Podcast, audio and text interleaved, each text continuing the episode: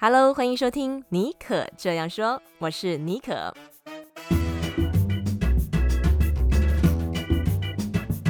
为你注满创意动能，你也可以这样说。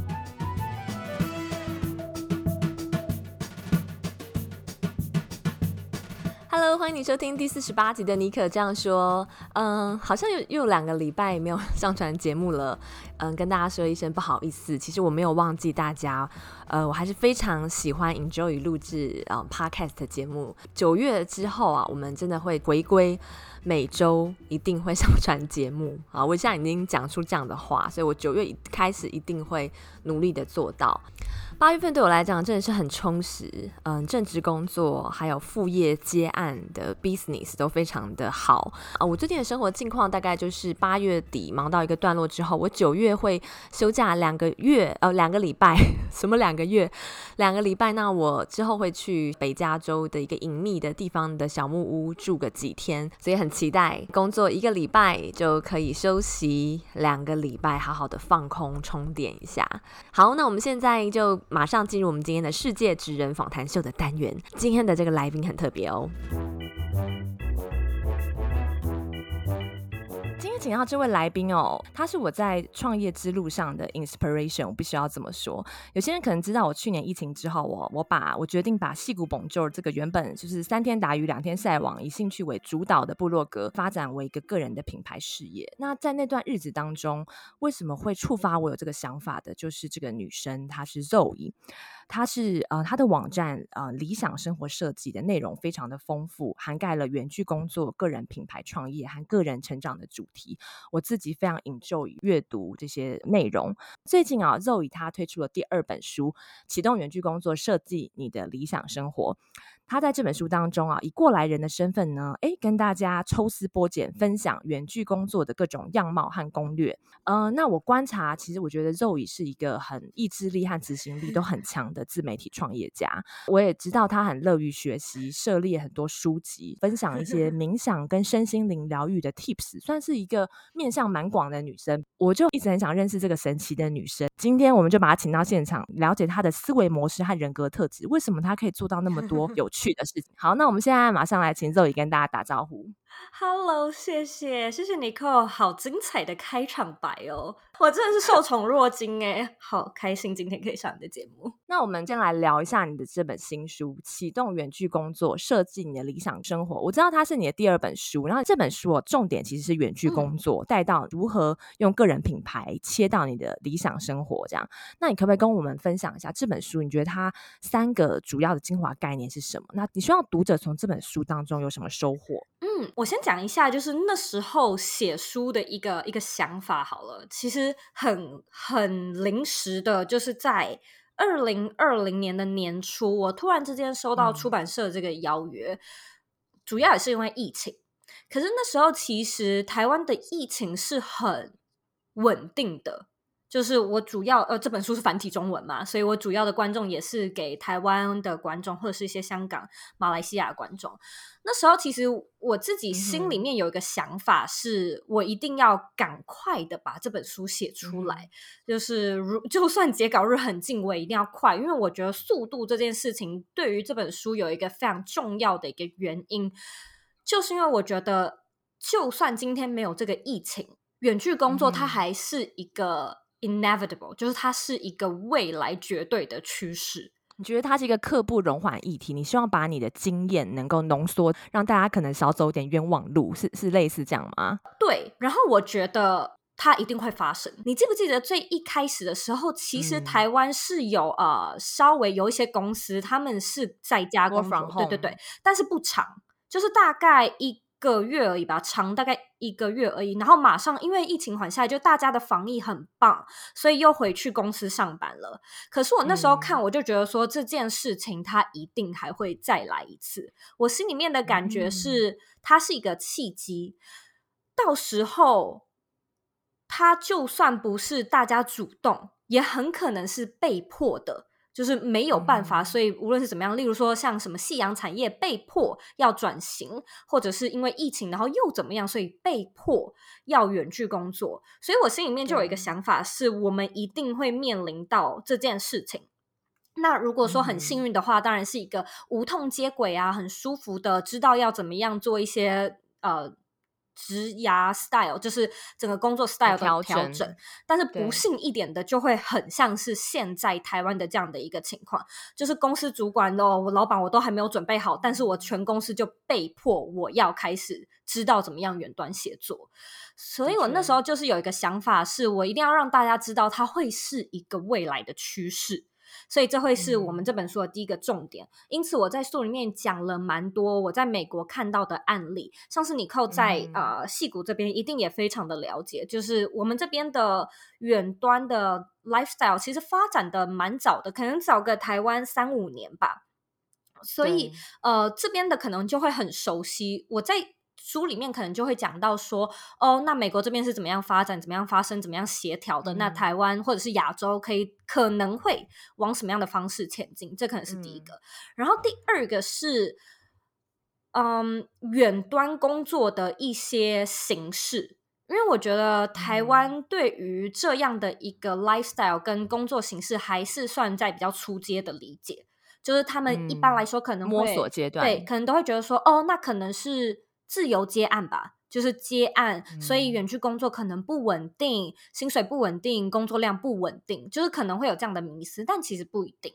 像是、嗯、呃美国呃 Silicon Valley 那边就有非常多是全职的，就是可能也会有健保，也会有一些就是与全职员工完完全全一样的福利，因为你就是全职员工啊，只是你在家工作，嗯、所以。对于这种认知上面，可能就会有一些需要填补的地方，会有一些迷思，所以这会是这本书的第二个精华的重点。嗯、然后第三个可能就是在家工作的一些、嗯、呃 needy greedy 的，像时间管理啊、自律啊、软硬实力要怎么样去就是自主训练吧。对，这可能会是第三个重点。嗯、哦，非常完整，而且逻辑很清楚，而且我觉得你有点像是。你平常有在接触算命吗？算命感觉就是你把这个趋势摸得蛮透的，因为你算是远距入行蛮早的，二零一六、二零二零一七，你好像在念大学的时候，你因缘机会来美国纽约实习，后来就这样子顺藤摸瓜，好像在 PPT 板上面找到韩国公司第一个你的远距工作。那个时候，二零一七远距工作或者在家工作这件事，在美国戏骨老的公司大概有三四成有。这样子的政策，但是我台湾的同事啊、朋友啊，他们对于远距工作的那个时候的这个 idea，其实是觉得蛮新颖的，就有听过。可是真的，我身边没有人在台湾，他有实际上操作过。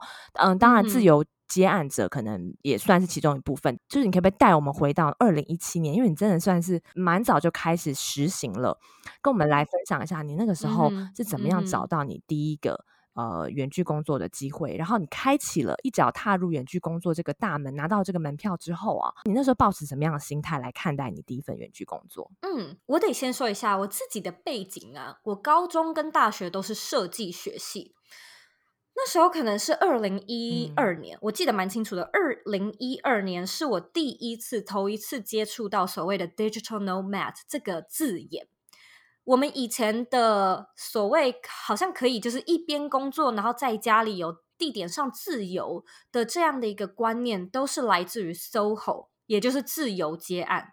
那因为我自己是设计学系的背景，嗯、所以我觉得我可能真的比较幸运一点，我比较吃香，我可以去接设计案。就像可能在书里面提到的，我一开始都会去那种数字银行，什么一零四五一八，台湾的，我会去上面就是接那种设计 logo 啊，设计 menu，设计各式各样，嗯，可能网络上视觉的设计的案子。嗯嗯，是可以在家做，也可以在咖啡厅做，但是它的案源很不稳定。然后再加上那时候我其实还是一个学生了，所以就也不是说做的特别厉害还是怎么样的，就是案源就真的收入不是那么的稳定，但。因为我那时候二零一二年对这个东西有所接触，我开始看到国外有一些呃 blogger vlogger，他们是有地点上的自由的这件事情，我就觉得这件事情超新奇的，就、嗯、到底是什么样的东西？嗯，所以我就开始一头栽进，但是那时候我并不知道有远距工作的这个 term。它其实根本在台湾就是算是一个非常新的词，我就找不到任何一个可以让我可以可以愿意害我的公司就对了。所以我其实花蛮多时间都是在接案的，嗯、我接案蛮长一段时间。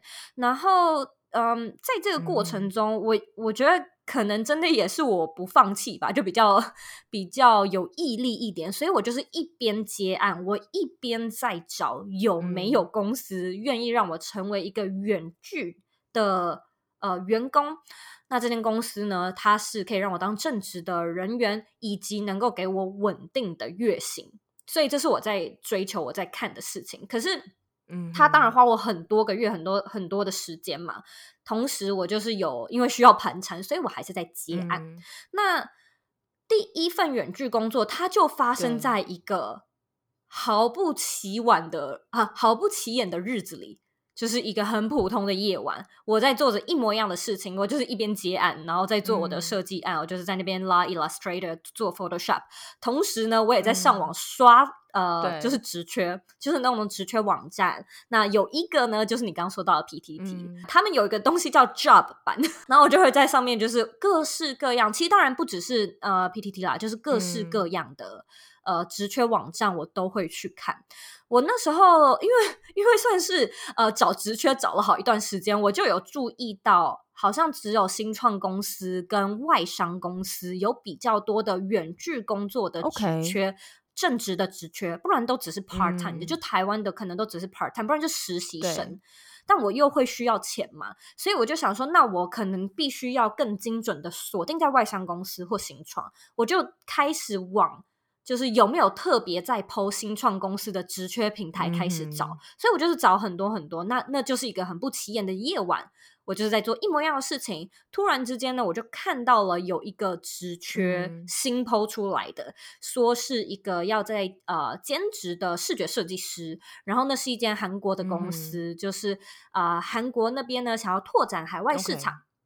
所以它有各式各样的日本、美国、法国、英国。台湾的市场，嗯、但是台湾因为很新，所以还没有呃办公室，他就只有一个台湾负责人，嗯、就是我的主管这样。嗯我那时候就看到这个职缺，我就马上去寄履历去面试了。嗯、哼然后那那个主管他就有跟我说，我们未来可以就是租办公室，但现在只有他，嗯、所以他自己 prefer 在咖啡厅工作。哦、那不是就是正中你 下怀吗？对啊，我就觉得哦，完全没问题啊，对，完全没问题，就要在咖啡厅还要在家，我都可以，嗯、我们就来吧。嗯、所以真的算是蛮幸运的，就那是我第一个。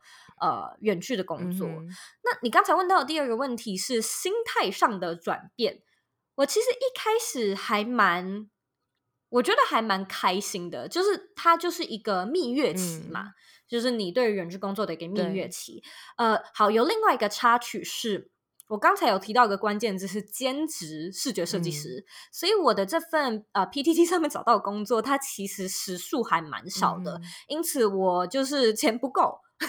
我就只好呢，再去找另外一个算是比较正直的工作。嗯、那时候的心态，我是觉得说，好，我这份韩国的工作，它算是一个潜力股，就它是一个门票，让我进入远距工作的这个世界。嗯、可是它是兼职，嗯、所以我还是可以投资在下班之后来做这件事情。那我日常的时候，我还是需要有一些薪水，那我就去找一个正职的工作好了。嗯大概是这样的感觉.所以我心里面的计划就是，我默默的投资这个韩国的公司，然后花越来越多时间。那 hope 呃，eventually 希望这个正职可以变成兼职，然后把他们的角色调换，嗯、类似像这样子。嗯、呃，但发生一件也算是非常幸运的事情，就是我找了另外一份正职的工作，然后它是一个旅游的新创公司。嗯那那个公司的老板他还蛮 free 的，他也是以前就是在加州呃 UCLA 读书，然后后来回台湾创业的那种。嗯，他就说其实他还蛮鼓励员工一个礼拜一到两天在家工作或在咖啡厅工作。Oh, okay. 那这件事情是我一开始去应征的时候不知道的事情。嗯、我那时候就突然间觉得说，好，这一定是一个宇宙给我的暗示，没错，就是他就是要助我一臂之力。那就算今天这件事情它不是完全，它不是。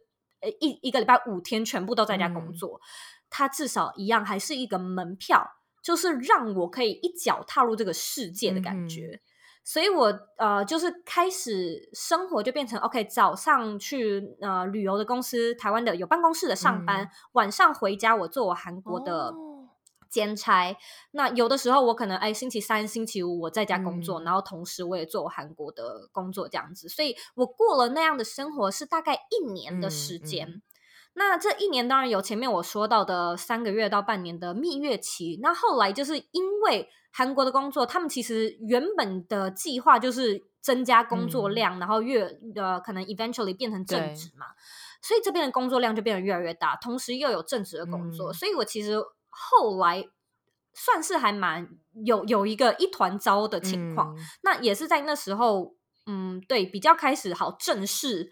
我要怎么样去培养我自己的时间管理跟自律的能力？就是要怎么样把两份工作都做好。嗯、那同一时间自己还有一些私事啊，就可能还是会想要旅游，还是会想要做其他的事情。嗯就是是在那个时间点才比较认真的去训练自己，说怎么样去平衡跟兼具。这段故事好像大部分的这个内容也是有在你的书里面做分享，对不对？第一章的部分，我觉得听你讲这个故事，还有书里面，其实就是给想要进入远距工作这个世界，得到这个入场券的人一个很好的一个呃参考。你刚刚有讲到一个重点，在那个时候这种工作机会那么少的时候，在做大量 research 的时候，你就注意。到是新创公司和外商公司比较多这样的机会，对，所以就是两个关键。第一个是说。肉以持续的不放弃去刷这些工作职缺，并没有说哦，现在没有，他就想哦，那可能就没有吧。他一直去持续的 persistent 的去注意 keep an eye on 这件事情。第二个是他很聪明的抓住那个关键字。第三个是当机会来的时候，他就跳下去。嗯、我觉得你是怀抱一个也是蛮还蛮 open minded 的心情去尝试，但你有一个目标在。那你刚刚最后有提到，最后这两个工作在某种时间点，他都变得蛮忙的。我知道其实你。曾经好像有在一篇文章中有讲过，说你好像蛮早的时候就发现自己比较不受传统被雇佣制，在企业里面那种有老板叫你要做什么的生活，然后比较喜欢在咖啡 厅，嗯、呃，可以带着笔电到处工作的这样子生活模式。因为我知道你一开始是透过写文章，然后做 podcast，大概二零一八年，然后可能比较是呃投入在个人品牌这个部分。那我们就来谈一下这个部分，就是从你的远距工作身份跨足到。嗯，这个自媒体个人品牌是这个过程是一个渐进式的吗？还是说一个点你就去把它做一个翻转？这个这个过程经过哪些摸索？嗯，我其实一直都是一个很喜欢写文章的人，就是我从小就算没有日更，嗯、我可能也会周更，就是说自己就是写哦，就是用写的写日记。或是写一些小故事，自己的一些心得。那如果有网络的话，嗯、可能就开始有那种什么无名小站啊，或者自己的一些网志的那种概念，就是一直都有在写。嗯，嗯，所以我其实一直都有一个创业梦吧，我在想。但是小的时候我也不知道什么是创业，嗯、我也不没有想过要做这件事情。我只有觉得说，我其实还蛮想当作家的，我其实还蛮想要做一位创作者的。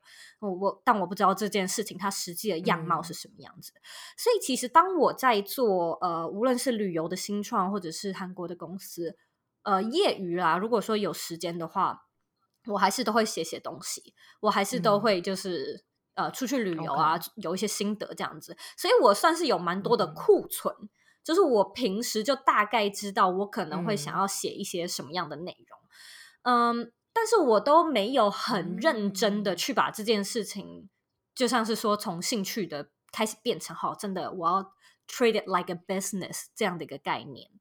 嗯，有一件算是人生中的私事发生。你结婚了吗？对，哎、欸，你你真的是有在听哎、欸。对，就其实是因为。好，所以这件事情一直都有在想，但我我相信大部分的听众也是，就是有一件事情从想到落地，它有一个差距，你就是会处于一个观望期，然后你会观望很久，嗯、除非说你人生中有什么样的领悟，除非说你生命中私底下突然发生了什么事情，才会觉得 OK 好。就是 I'm all in，我决定要开始了。嗯、那我的话呢，就是结婚。呃，主要的也是因为我那时候就是突然之间觉得说，OK，我生命中有一件很重要的事情被 check 掉了。那我未来还有什么样的事情是我如果不去做，我老了之后可能会很后悔的？我就开始在想，那脑中第一个冒出来的就是创业这件事情。那我就觉得说。好，我现在要来做了，我不能就是在呃，可能就像你刚刚说的，三天打鱼五天晒网，我要有一个非常明确的 plan，我要有内容上的规划。嗯、我说我要做，那我就来做。所以呢，我就开始比较认真的计划说，说、嗯、OK，我每一个月要呃，每一个礼拜要做什么啊？然后下一个月的计划是什么？就从那时候开始，算是真的比较认真，嗯、而且比较 consistent 的开始做节目，这样子很有趣。因为你其实有一套课程，算是你比较早期的课程，叫如何把兴趣变成事业。你教大家去做这个摸索。你觉得你在设计这套课程的过程当中，是不是也？投射了你摸索的一个心情，或是你当中淬炼出来的一个精华和模式，你把它把它放到这个课程里面。你是你是跟着这个课程一起成长的吗？绝对是啊，绝对是。因为像我们这个课程经营到现在，它两岁，嗯，就直到现在都会有更新。就很多时候我们也会回去看这些课程里面的内容，然后你就会觉得说。OK，这以前我写的这个东西，我现在要改掉。现在我有不同的想法，嗯、或者是现在有新的一些，可能是软体上啊，或者是思维上的更新，所以确实是不断的一直在 跟着他成长。嗯，这边我想要稍微插一下，在我们进入下一趴，其实最近我有看到你一篇文章，因为你你刚刚有谈到，就是说那个点让你把兴趣变成事业，还有说从为人家在呃韩国还有旅游编辑这个工作转到。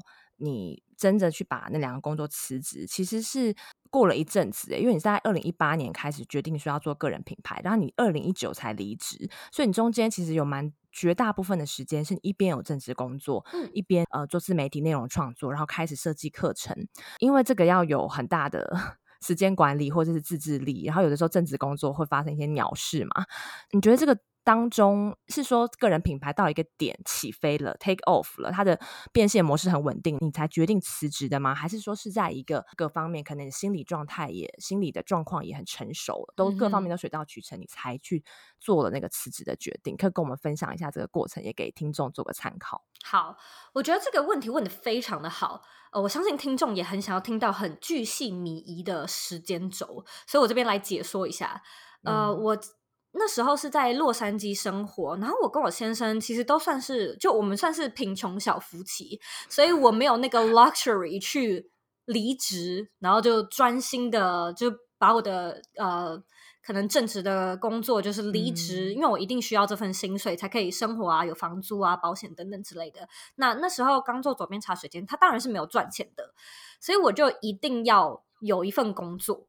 嗯，那那时候它是一个蛮现实的事情，可是我也觉得说 OK 合理，所以呢，那时候我的时间管理的确是我花大部分的时间在做正职，就韩国那份工作，嗯、那小部分的时间就有点是三比二是 OK 公司，然后三比一是左边茶水间的这样的概念。嗯来规划我自己的、嗯、呃工作的一天的工作。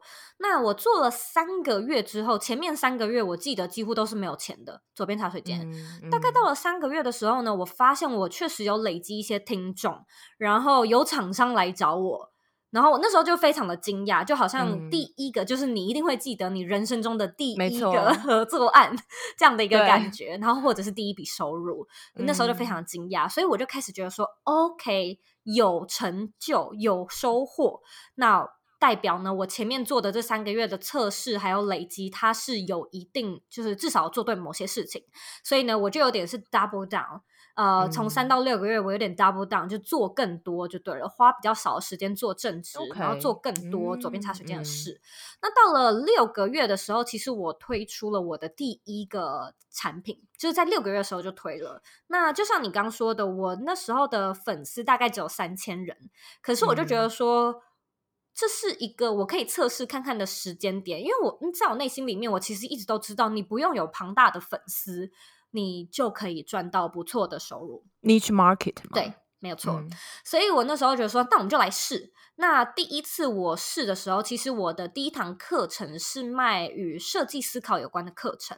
嗯，我还记得很清楚，我那时候卖出的时候，总共有一百个人买，就一百人整，嗯、就很好记的数字。嗯、然后我赚了大概四千多块美金。那那时候就突然间觉得说，我真的是大发财了，就这是我。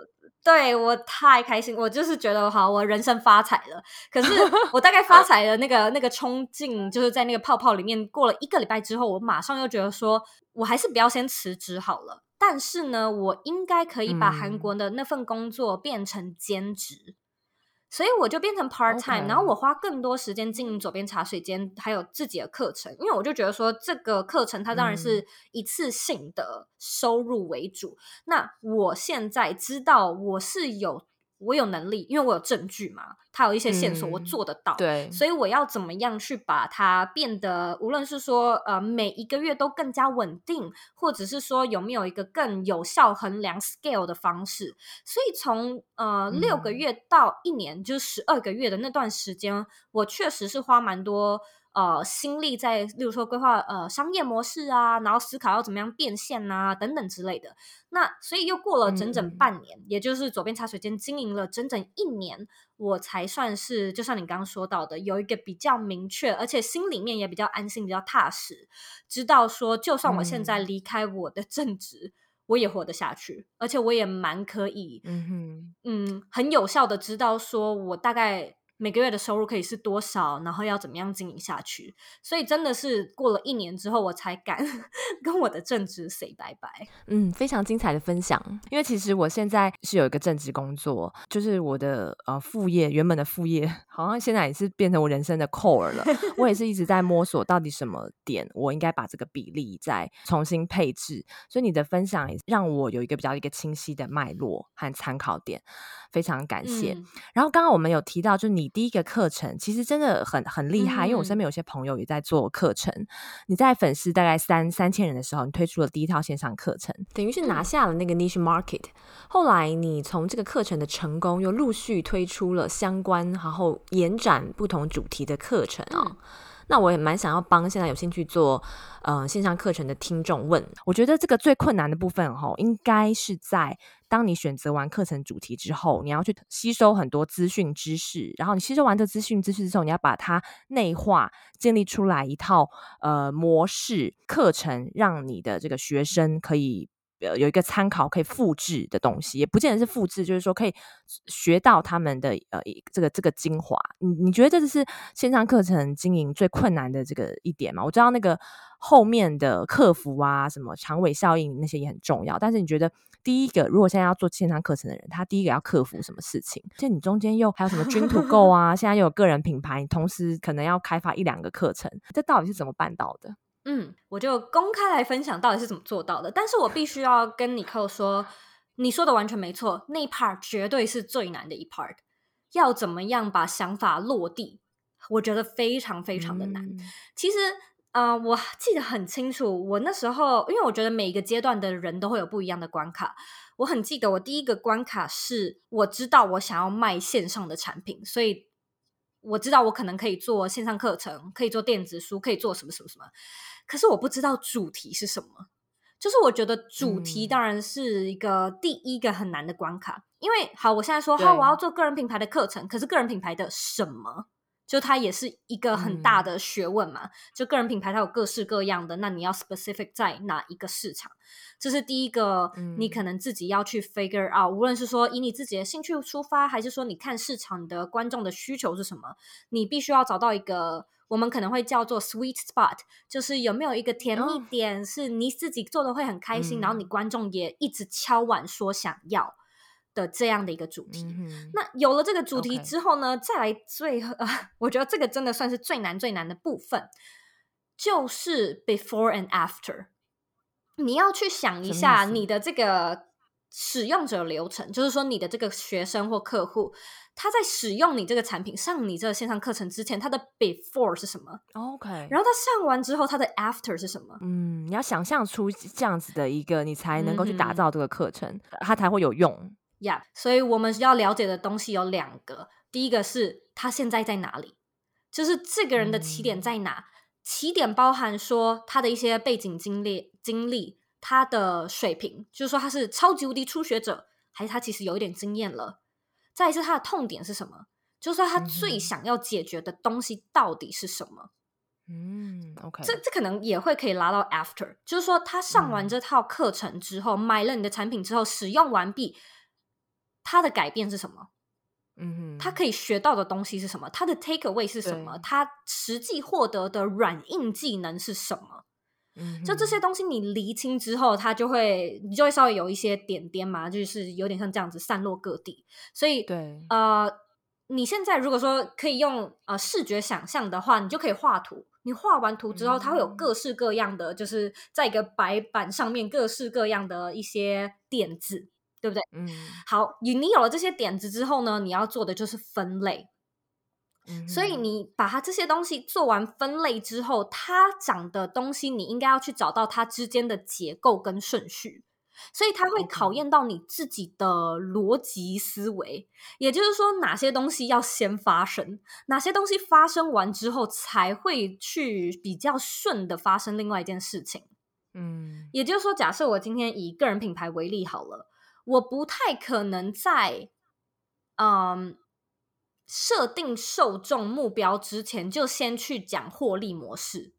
对，你应该要先知道你的受众是什么样的样貌，以及就是你的 TA 长什么样子，嗯，你才比较可能知道你的商业模式会长什么样子。嗯哼，是对。同样的，你可能要先去知道你自己的主题想要做什么，你才会比较知道要选择哪一个平台。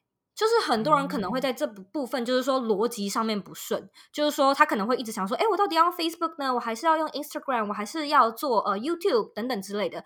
可是如果说你的主题还没有决定的话，依照你的主题，你可能会有不不一样的平台。例如说，你的主题就是一定要有影像的，那可能 Podcast 是不够的，嗯，或者说你的主题就是一定要有比较巨细靡遗的文字说明的那一类别的主题。嗯那可能同样的影片是不够的，或者是说 Podcast、IG 可能也是不够的。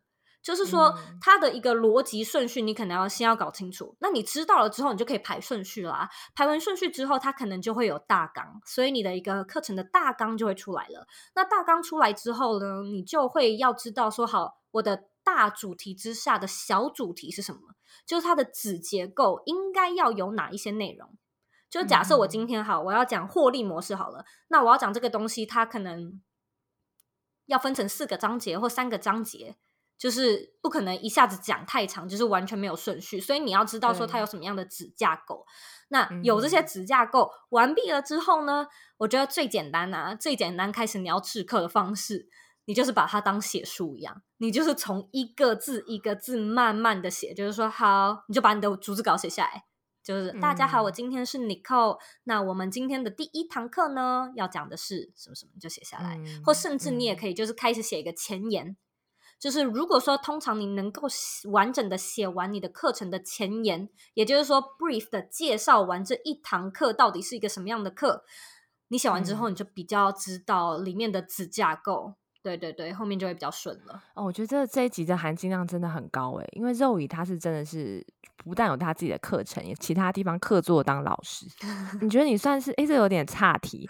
你觉得你算是理性与感性兼具的人吗？哦，我觉得完全可以这么说诶，因为 interesting interesting。我觉得这个也是一个我人生中很很巧妙的、很巧妙的定位。就是，嗯，你知道，像我的书，我就一直在想说，哎，不用在面包或者是热情之中二选一，因为我两个都写。对，因为我一直发现，就是我很难，嗯、因为我还蛮外向，可是我又蛮内向的，你懂吗？嗯、就是在很多人生中的角色，我我可能能静能动，我喜欢艺术，可是我也喜欢赚钱，嗯。嗯就是很多时候我会没有办法选择，所以我的我我成人的或者说青少从青少年开始，我的 struggle 就是我要怎么选，嗯、我到底要怎么选？我好像两个都有一点是，那那怎么办？所以我就发现，其实亚洲或者说成长的过程中，我很没有办法 fit in，嗯，进某一个框架里面。那他可能也是。启蒙我的一个最主要的原因吧，是就是我开始去想说，我有没有办法全拿？嗯、我全拿的方法是什么？嗯，你的思维模式跟就是蛮很有自己的 style。OK，那在今天节目的尾端，哦可以跟我们分享，像你你现在走到现在，其实时间没有很长诶、欸。二零一八年你开始经营左边茶水间，做个人品牌，到现在在过着你的理想生活。然后那个理想生活可能随着你不同的阶段，它有不同的一个目标跟样貌。那你觉得一路上你踏入了远距圈、远距工作跟个人品牌这个领域，你觉得最让你有收获的地方在哪？或是最有挑战、最有趣的点是什么？随便选一个回答。哇，好多耶，只能选一个。好，你可以选两个。好，我想想哦，最有趣的挑战是什么？